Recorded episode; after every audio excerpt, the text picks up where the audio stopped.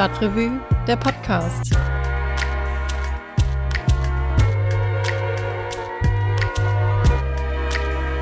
Hi, ich bin Christian Wertschulte. Ihr hört den Podcast der Stadtrevue, Kölns unabhängigen Monatsmagazin. Schön, dass ihr wieder dabei seid.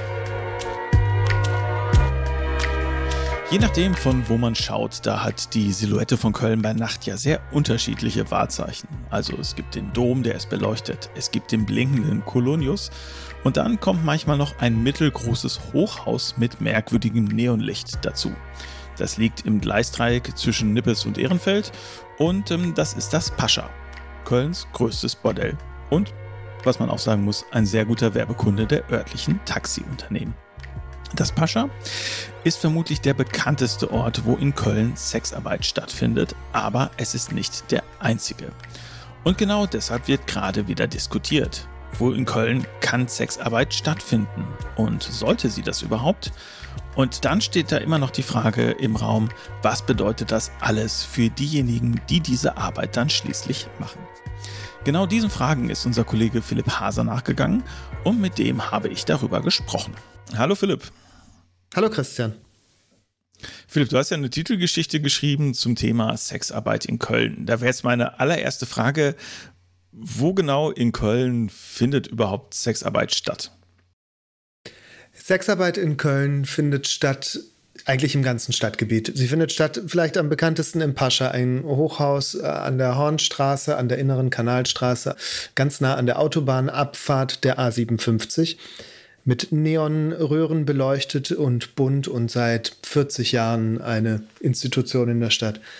Es findet aber auch statt in Wohnwägen entlang der Straße am Eiffeltor am südlichen Stadtrand. Sie findet statt zwischen Meschenich und der Stadt äh, an, am Straßenrand in kleinen Vans, die da für diese Zwecke genutzt und umgebaut sind.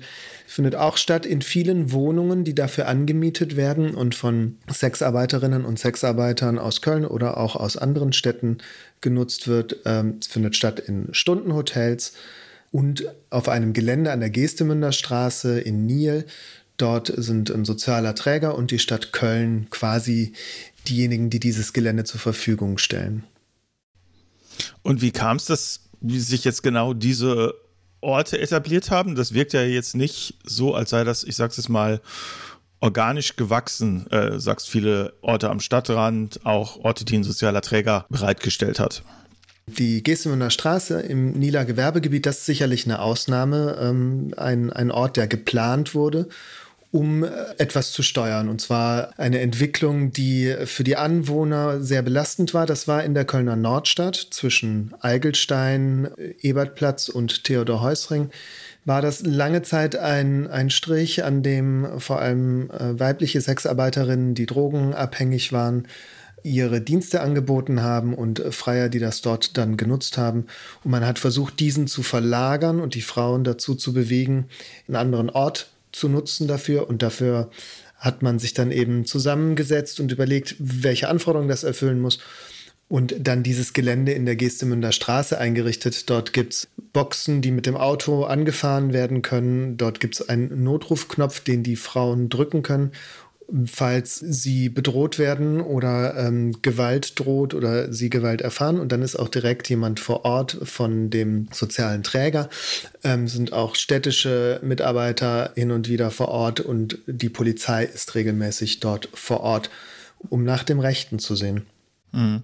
Ja, das ist ganz spannend. Ich habe irgendwann mal so eine alte Doku über Köln gesehen, ähm, mit so Bildern vom Pascha aus den 70ern, als das etabliert wurde. Da war ja auch die Idee, man macht einen Ort ein bisschen weiter weg von der Innenstadt. Da ging es damals um die große Brinkgasse. Das ist in der Nähe von der Ehrenstraße. Ähm, da war auch viel Sexarbeit, ähm, wurde da angeboten. So in den 70ern sah das auch so ein bisschen wie so ein Arbeitsamt, also so ohne Neon und äh, halt so ein klassisches 70er Jahre Hochhaus. Und das war ja auch eigentlich eine ganz gute Idee, denn ursprünglich war die Idee, dass die Frauen selber sich da Zimmer mieten und dann unabhängig werden auch von den, von den Zuhältern. Gut, das hat sich jetzt alles ein bisschen anders entwickelt. Das gehört weiß gar nicht, wem es aktuell gehört. Es wurde ja verkauft, äh, ich glaube, in der Pandemie oder kurz nach der Pandemie. Aber ähm, ist auf jeden Fall interessant. So, warum ich das erzähle, ist, um festzuhalten, dass die Politik eigentlich da immer sehr involviert war und auch die Verwaltung und dass das nicht einfach so quasi in irgendeiner dunklen Ecke äh, stattfindet, sondern man weiß eigentlich relativ gut Bescheid, was da passiert. Weiß man denn auch, was das für Leute sind, die hier in Köln der Sexarbeit nachgehen? Ist das mal irgendwie systematisch nachgehalten worden? Hast du da was rausgefunden bei deinen Recherchen? Ja, es gibt eine Pflicht. Äh, wer in äh, Deutschland der Prostitution nachgeht, der muss sich anmelden bei dem Gesundheitsamt und beim Ordnungsamt. Das hat gewerberechtliche Gründe, das hat aber eben auch den Hintergedanken, dass ähm, da eine gesundheitliche Beratung stattfindet und damit auch der öffentlichen äh, Gesundheitsfürsorge quasi Rechnung getragen wird. Das sind in Köln, das ist jetzt eine sehr präzise Zahl, das sind 1163 Prostituierte, die derzeit in Köln offiziell angemeldet sind. Das teilt die Stadtverwaltung so mit. Das ist aber natürlich eine Zahl, die mit ganz viel Vorsicht zu genießen ist. Ähm, die tatsächliche Zahl dürfte weitaus höher liegen.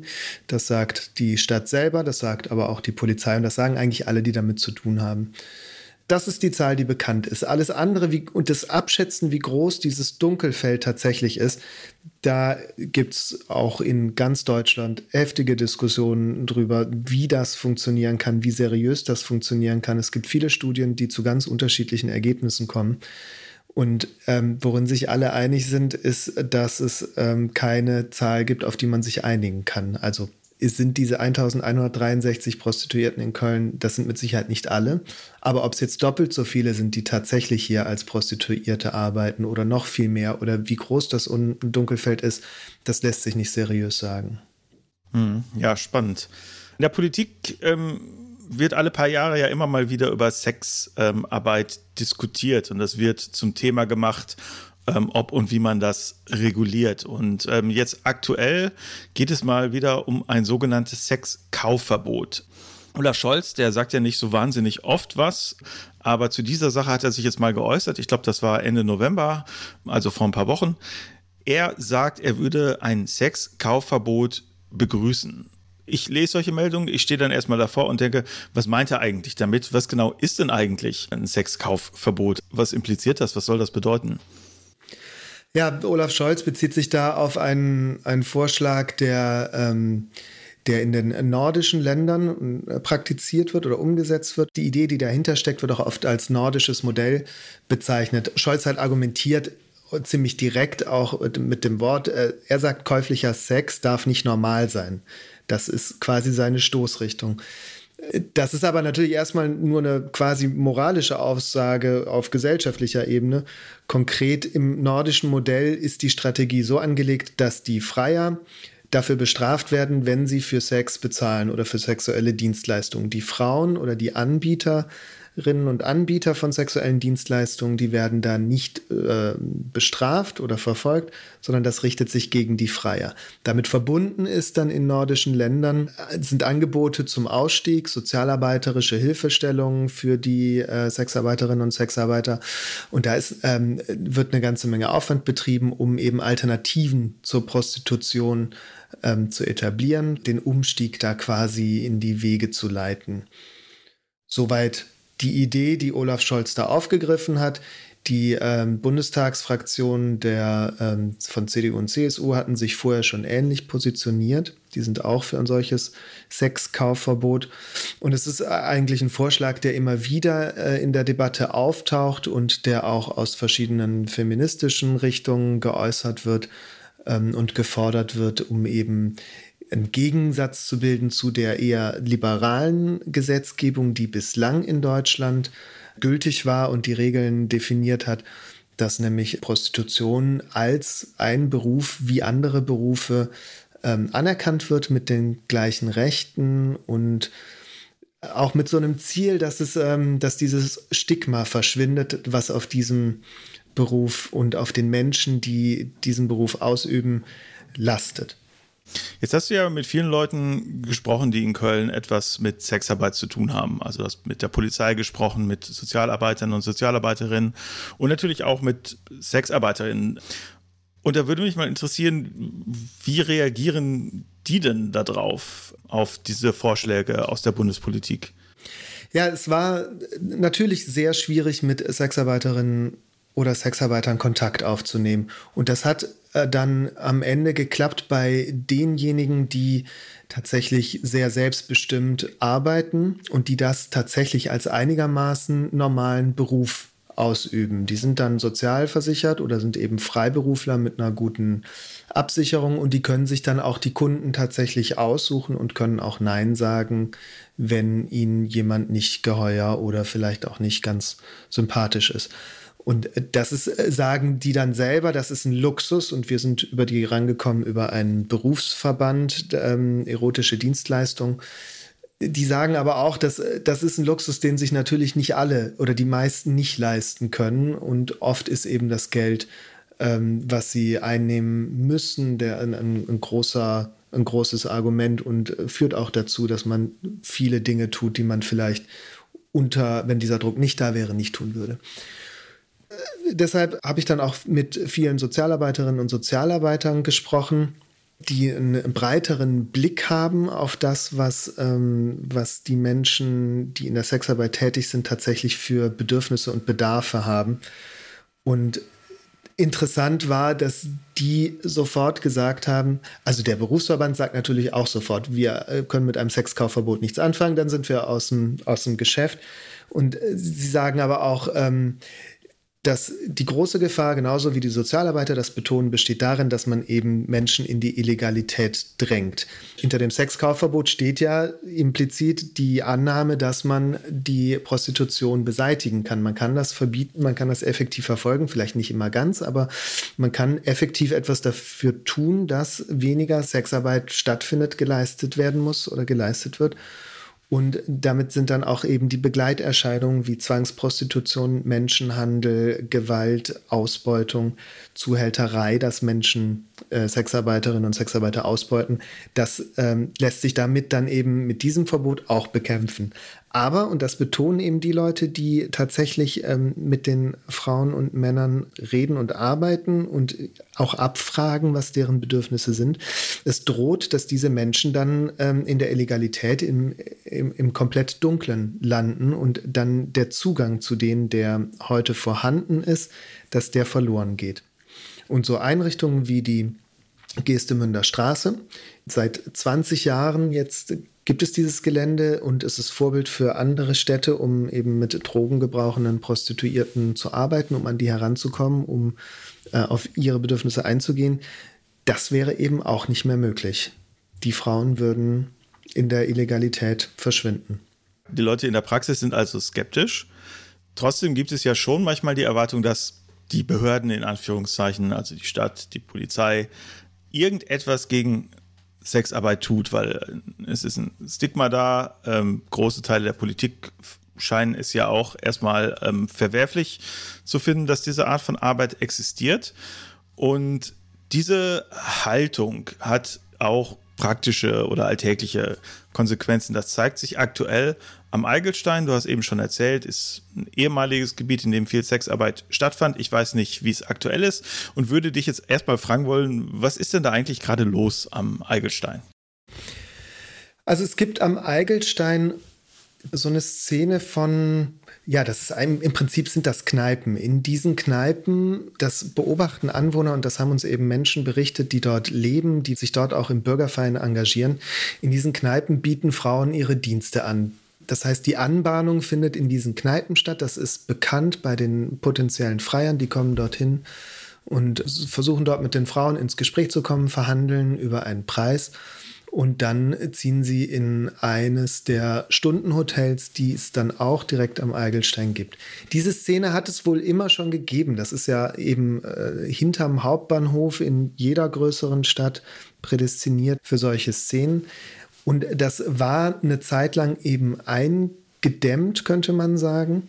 Und es gibt aber die Beobachtung, dass sich das, und das haben eben auch die Anwohner und die Menschen im Bürgerverein, vom Bürgerverein berichtet, ähm, das hat sich so seit fünf, sechs Jahren geändert. Da sind ähm, mehr Frauen in den Kneipen anwesend, sind teilweise aber auch vor den Kneipen, stehen auf der Straße, werden auf der Straße angesprochen und es gibt dann eben auch Freier, die auf der Straße unterwegs sind und teilweise auch unbeteiligte Frauen ansprechen, fälschlicherweise, aber eben das, das führt dann zu unangenehmen Erfahrungen. Und die Anwohner berichten auch, dass sie Angst haben, dass das das Straßenbild dominiert, dass äh, Kinder dem ausgesetzt sind. Und sie berichten eben auch davon, dass die Verrichtung nicht nur in den Stundenhotels stattfindet, sondern dass das auch teilweise in Hinterhöfen, auf Baustellen, Geländen, äh, überall dort, wo es eben dunkle Ecken gibt, dass das ähm, sich dort vollzieht mit all den negativen Begleiterscheinungen wie den benutzten Kondomen, aber eben auch manchmal, dass die Frauen, so hat man das berichtet, geschlagen werden von ihren Zuhältern, unter Druck gesetzt werden, dass es lautstarke Auseinandersetzungen gibt, dass das dort offensichtlich ist und dass die Anwohner das dort erleben und beobachten und eben fürchten, dass sich das verfestigt und dass sich das unter Umständen auch noch ausweitet. Es gab den Fall von einem Wohngebäude, was komplett offenbar kurzzeitig vermietet war an Prostituierte, die dort ihre Dienste angeboten haben und teilweise aus den bunt beleuchteten Fenstern heraus die Passanten angesprochen haben.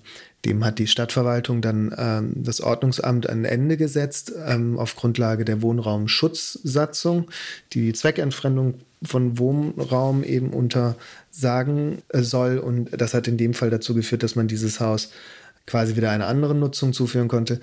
Aber das, das ist eben die Befürchtung der Menschen am Eigelstein, dass das überhand nimmt, dass sich das ausbreitet und dass das Viertel unter diesem Eindruck äh, der, der Straßenprostitution verkommt. Okay, also Anwohner haben Angst davor, dass ihr Viertel äh, in Anführungszeichen den Bach runtergeht. Ähm, Gibt es denn auch Leute, die Kontakt zu den Sexarbeiterinnen dort haben und wie die diese Situation wahrnehmen? Weil ähm, du hast ja eben erzählt von Leuten, die ja den Luxus haben, sich sehr viel aussuchen zu können.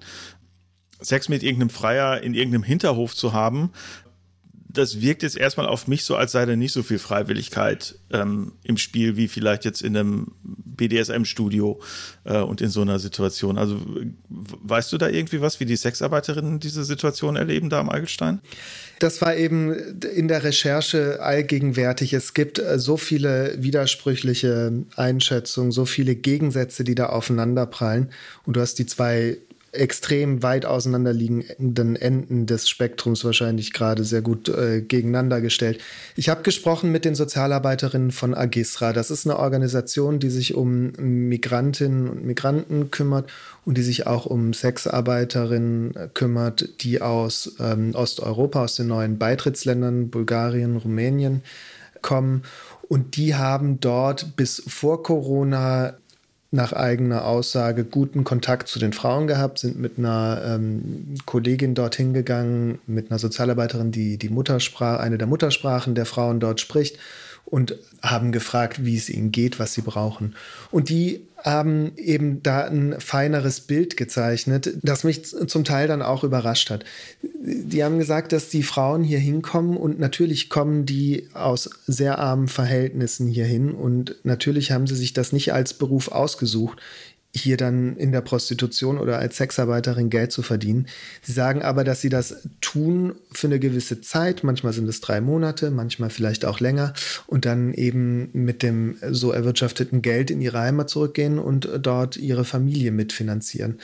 Und das sind dann selbst, ähm, die, Sie haben das berichtet, dass das durchaus auch selbstbewusste Frauen sind, die das eben als ihre Lösung so gefunden haben und sich damit arrangiert haben. Das mag nicht die Regel sein. Wir haben auch gesagt, es gibt natürlich auch Fälle, wo Sie dann schauen, dass Sie die Beratung für Opfer von Menschenhandel dahin zuziehen und den Frauen sagen, wenn ihr aussteigen wollt, dann helfen wir euch hier dabei.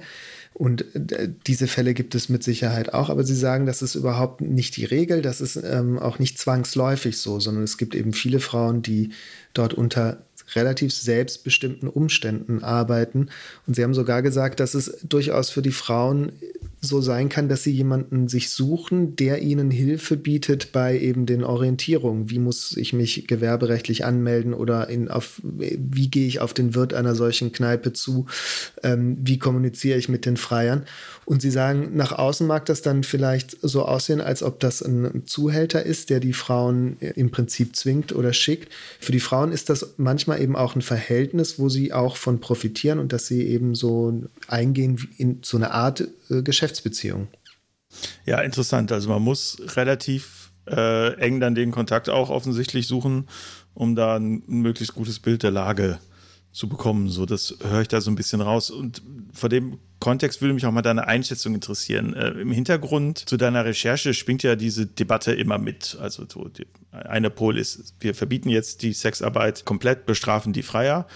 Und der andere Pol wäre dann, ja, man macht es halt so, äh, man begleitet die Sexarbeit mithilfe der Polizei, mithilfe der Sozialarbeit, aber auch mit so ganz normalen Sachen wie jetzt der Gewerbeanmeldung. Das ist ja ein bisschen auch, sage ich mal, eine Debatte, die so alle paar Jahre wiederkommt. Also ich kann mich dran erinnern, so vor äh, etwas mehr als zehn Jahren, da hat sich zum Beispiel die Emma hier, diese Zeitschrift aus Köln, genau dadurch wieder ins Gespräch gebracht, dass sie ein sogenanntes Sexkaufverbot gefordert hat man kann ja aus den verschiedensten Gründen der Meinung sein, dass das jetzt nicht der beste Job ist. Auch wenn es vielleicht ein normaler Job ist, es gibt ja viele Jobs, die besser und die schlechter sind. Ähm, warum sollte das für die Sexarbeit nicht auch zutreffen?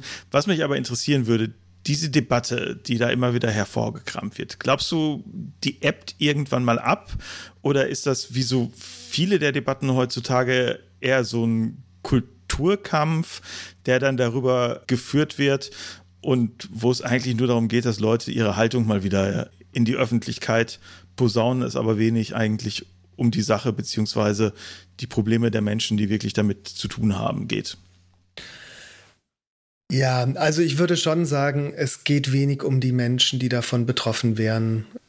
Also Anne Rossenbach vom Sozialdienst katholischer Frauen hat äh, zum Beispiel gesagt, es, sie sieht darin ein Streben nach gesellschaftlicher Aufgeräumtheit in dieser Debatte. Man möchte einfach irgendwie klare Verhältnisse von richtig und falsch etablieren. Und das hat mir die Recherche eben gezeigt, das ist utopisch. Und deshalb ist so eine Position natürlich sehr gut geeignet, um sich in so einer Debatte, in so einer Debatte Aufmerksamkeit äh, zu verschaffen, weil, ähm, weil das dann sonst also jeder, der äh, sich um Differenzierung bemüht, ähm, so klare äh, Positionierungen eben vermeiden muss. Und dann fällt es eben auf, wenn jemand sagt, aber hier, jetzt habe ich die Lösung. Und was sie auch gesagt hat, ähm, Anne Rossenbach, ist, dass man, dass das auf dem Rücken der Menschen ausgetragen wird, die da eben das schwächste Glied in der Kette wären. Das sind aber natürlich alles keine neuen Erkenntnisse oder keine, ähm, das gilt natürlich auch für, für, für, für die Argumente, ähm, gilt das schon länger. Ähm, ob das ein Kulturkampf ist, bestimmt. Ich glaube, es ist eine moralische Frage, die da verhandelt wird. Ich glaube, das wurde aber schon immer auch über Prostitution verhandelt. Ähm, das Verhältnis von Männern und Frauen wird da mit Sicherheit eine Rolle spielen. Das Verhältnis von Armut und Menschen, die sich eben so sexuelle Dienstleistungen kaufen können, spielt da eine Rolle. Das scheinen ja irgendwie menschliche Konstanten zu sein. Deshalb äh, glaube ich, ist es auch nicht wahrscheinlich, dass sich solche Debatten abnutzen werden, sondern das, das wird eben erhalten bleiben, genauso wie das Phänomen erhalten bleiben wird.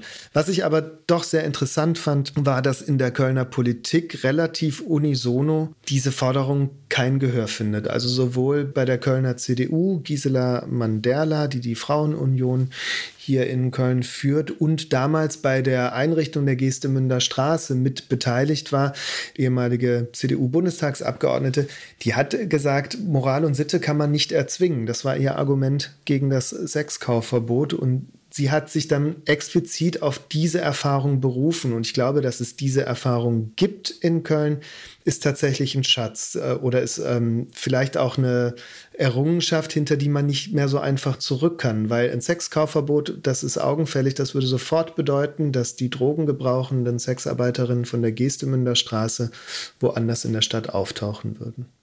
Philipp, das war super interessant. Vielen herzlichen Dank für deine Recherche und auch jetzt, dass du deine Einschätzung hier uns nochmal erzählt hast. Sehr gerne. Vielen Dank für die Einladung.